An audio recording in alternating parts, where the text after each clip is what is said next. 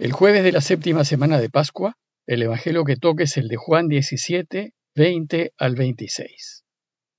En aquel tiempo, Jesús levantando los ojos al cielo oró diciendo, Padre Santo, no ruego solo por ellos, sino también por los que creen en mí por la palabra de ellos, para que todos sean uno, como tú, Padre, en mí y yo en ti, que ellos también lo sean en nosotros, para que el mundo crea que tú me has enviado.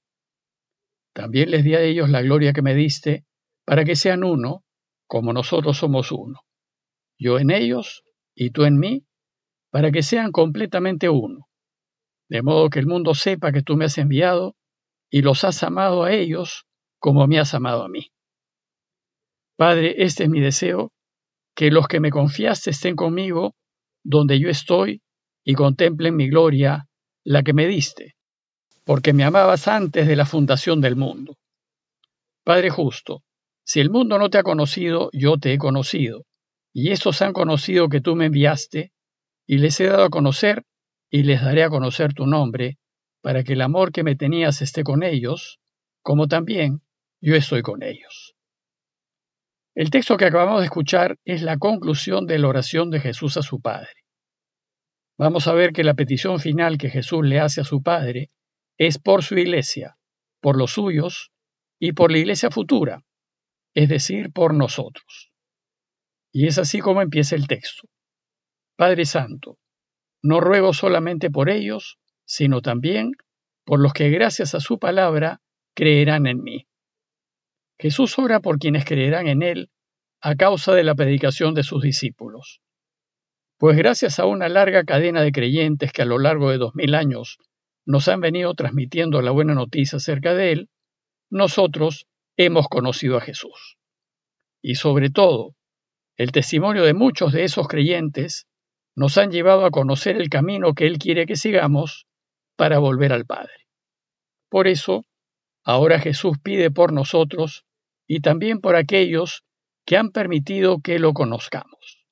Entonces, sabiendo que el final de la oración al Padre está dirigido también a nosotros, hay dos temas que resaltan de esta conclusión. Primero, su insistencia en la unidad de su futura iglesia. Y segundo, su insistencia en que sepamos que nos quiere con un amor inimaginable. Veamos la primera parte, que es el deseo de Jesús de que nos mantengamos unidos. Y así empieza el texto. Que todos sean uno, como tu Padre estás en mí y yo en ti, que también ellos sean uno en nosotros. En su oración Jesús nos pide que trabajemos por la unidad, que seamos uno, así como el Padre y Él son uno. Pero esta unidad no es solo una imitación de la unidad del Padre y el Hijo, sino una invitación a que nosotros participemos de esa unidad, pues dice Él, que también ellos sean uno en nosotros. ¿Y cuál es la razón de esta insistencia de Jesús? La razón es, dice Jesús, para que el mundo crea que tú me has enviado. Eso es muy importante, pues el mundo va a creer en Él en la medida en que nosotros nos mantengamos unidos. Si nosotros, los miembros de la Iglesia, no nos mantenemos unidos, entonces nos convertiremos en un obstáculo para que otros crean en Jesús. Y en lugar de acercar a la gente a Dios, la alejamos de Él. Pero como ayer brevemente les comenté, a lo largo de la historia, la Iglesia ha dado un pobre ejemplo de esa unidad deseada por Jesús. La primera gran ruptura del cristianismo se produjo entre el Oriente y el Occidente cristiano y se inició en el siglo IX y se concretó en el siglo XI. Esto llevó a que la Iglesia de Roma, de Occidente, y la Iglesia Ortodoxa, de Oriente, se separe. Con la Iglesia Ortodoxa tenemos básicamente el mismo credo, es decir, creemos en lo mismo, pero nos separan siglos de costumbres, formas, maneras y expresiones culturales distintas. La razón de esta separación fue principalmente política y de poder, motivada por intereses personales de los responsables de las iglesias de ese entonces. La segunda gran ruptura, ya en Occidente, fue la iniciada por Martín Lutero en el siglo XVI. Si bien la iglesia en ese tiempo estaba en crisis, en lugar de unirse en todas las partes para encontrar caminos de solución, Desgraciadamente primaron las motivaciones personales y los intereses políticos, y la Iglesia se fraccionó en varios grupos. Los principales grupos que aparecieron fueron los luteranos, los anglicanos y los calvinistas. Posteriormente, de esos grupos que se apartaron de la Iglesia de Roma en el siglo XVI, derivó esa multiplicidad de grupos evangélicos que hoy existen y que también se consideran cristianos, aunque muchos ya no comparten el mismo credo de la Iglesia de los primeros siglos. Y dentro de la Iglesia de Occidente, que tiene como cabeza al Papa, si bien todos confesamos el mismo credo y guardamos fidelidad a las orientaciones del Papa, a veces no mostramos unidad, pues hay grupos más liberales y otros más conservadores, hay grupos más socialmente sensibles y hay otros que son menos, los hay de izquierda y los hay de derecha, los hay más activos y los hay más pasivos. El problema surge cuando esas diferencias de formas las imponemos sobre lo que creemos y criticamos y descalificamos a ciertas autoridades de la Iglesia, evidentemente aquellas que no la piensan como nosotros. Y cuando así procedemos, sin respetar diferencias, entonces rompemos esa unidad deseada por Jesús. Desgraciadamente, la división de la cristiandad en muchos grupos diversos es una seria dificultad para el anuncio de la buena noticia. Pues ¿cómo podemos anunciar a un Dios que es amor y perdón cuando nosotros mismos nos andamos peleando unos con otros? Nosotros, con nuestras decisiones egoístas e interesadas, nos volvemos un antitestimonio y trabajamos en contra del anuncio de la buena noticia. Y de esta manera, nuestra inconsecuencia impide que otros descubran a Dios. Por ello, en su oración, Jesús va a insistir en la unidad de los cristianos y le dice a su Padre, también les di a ellos la gloria que me diste, es decir, les transmití tu verdad para que sean uno como nosotros somos uno. Y repite, yo en ellos y tú en mí, para que sean perfectamente uno. Luego Jesús resalta la razón de su insistencia y dice, para que el mundo crea que tú me has enviado. Esta es la razón principal. Debemos estar unidos para que nos crean y para que crean en Jesús y en su camino al Padre. En la segunda parte del texto, en la conclusión de su oración, Jesús va a insistir en que nos convenzamos que nos quiere y que nos quiere con un amor inaudito, jamás imaginado. Esta última parte de su oración empieza con una afirmación increíble, pues dice Jesús, te pido por la unidad de la Iglesia para que el mundo sepa que los has amado a ellos como me has amado a mí.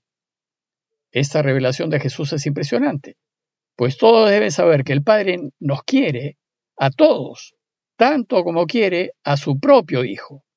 Es decir, en la misma medida, en la misma magnitud, igual que a Jesús. Debemos saber que el Padre nos quiere con un amor total. La pena es que no estamos convencidos de esto.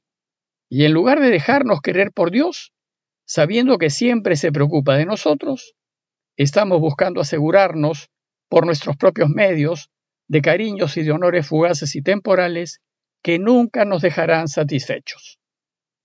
Entonces, como resultado del amor que el Padre nos tiene, Jesús le pide que estemos siempre con Él y además le dice que ese es su deseo.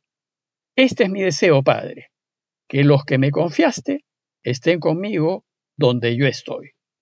Y sabemos que donde Él está es a la derecha del Padre, en la absoluta y total felicidad. ¿Y por qué Jesús quiere que estemos con Él? para que contemplen mi gloria, dice, la que me diste porque me amabas antes de la creación del mundo. Y esa contemplación de la gloria de Dios es la alegría total, la dicha plena, es esa consolación profunda que nos da la contemplación de la belleza infinita. Finalmente Jesús termina su oración recogiendo el propósito y el objetivo de su vida entre nosotros. La misión de Jesús fue darnos a conocer al Padre, mostrárnoslo tal cual es. Un Dios bueno, justo, paternal, cariñoso, preocupado por nosotros, perdonador y amante, porque es puro amor. Y por eso dice Jesús, Padre justo, si el mundo no te ha conocido, yo te he conocido, y ellos han conocido que tú me has enviado. les he dado a conocer y les daré a conocer tu nombre. Dar a conocer su nombre es lo mismo que decir darlo a conocer a Él, a Dios Padre. Jesús ha querido que conozcamos al Padre y gracias a Jesús hemos conocido que nuestro Abba lo ha enviado porque nos ama. Jesús concluye afirmando, para que el amor con que tú me has amado esté en ellos, como también yo estoy en ellos. Esta frase final de su oración al Padre es la afirmación indiscutible del amor que nos tiene. Jesús desea que estemos convencidos de que el Padre nos quiere infinitamente. Y concluida su oración, los suyos salieron de la ciudad y se fueron al monte de los olivos, en donde unas horas más tarde el Señor iniciará su pasión. A manera de conclusión, los invito a reflexionar en estos versos finales de la oración de Jesús, especialmente en su insistencia en la unidad y en el amor que el Padre nos tiene, y preguntarnos, ¿estoy convencido de que Dios me quiere tanto como nos dice Jesús? ¿Estoy convencido de que me ama tanto como ama a su Hijo? Y si en realidad estoy convencido de que me ama, preguntarnos, ¿y entonces por qué dudo? ¿Por qué tengo miedo? ¿Por qué no confío en Él? ¿Por qué no me entrego completamente a Él? ¿No será que aún me falta darme cuenta de todo lo que me quiere? Pidámosle a nuestro papá, que es puro amor, por la unidad de toda su iglesia, para que sabiendo que nos quiere a todos, busquemos actuar respetuosamente con todos los que creemos en lo mismo y no hagamos cuestión de fe de modos, formas y maneras como expresamos nuestra fe en Él. Parroquia de Fátima, Miraflores, Lima.